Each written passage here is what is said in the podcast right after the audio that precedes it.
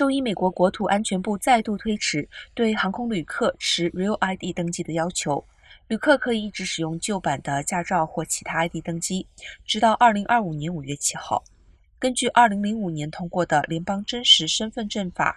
所有18岁以上的美国居民必须在特定期限获得符合联邦要求的身份证件，才能乘用商用飞机旅行或进入联邦设施。该法律要求各州对申请者姓名、出生日期和居住地等信息进行核实，然后颁发安全性更强、更难伪造的 Real ID。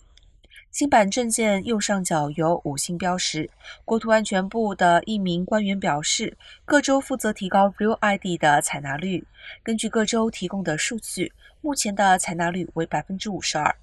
由于疫情导致州机动车管理局文件积压如山，严重的阻碍了过去两年 Real ID 的推行进展。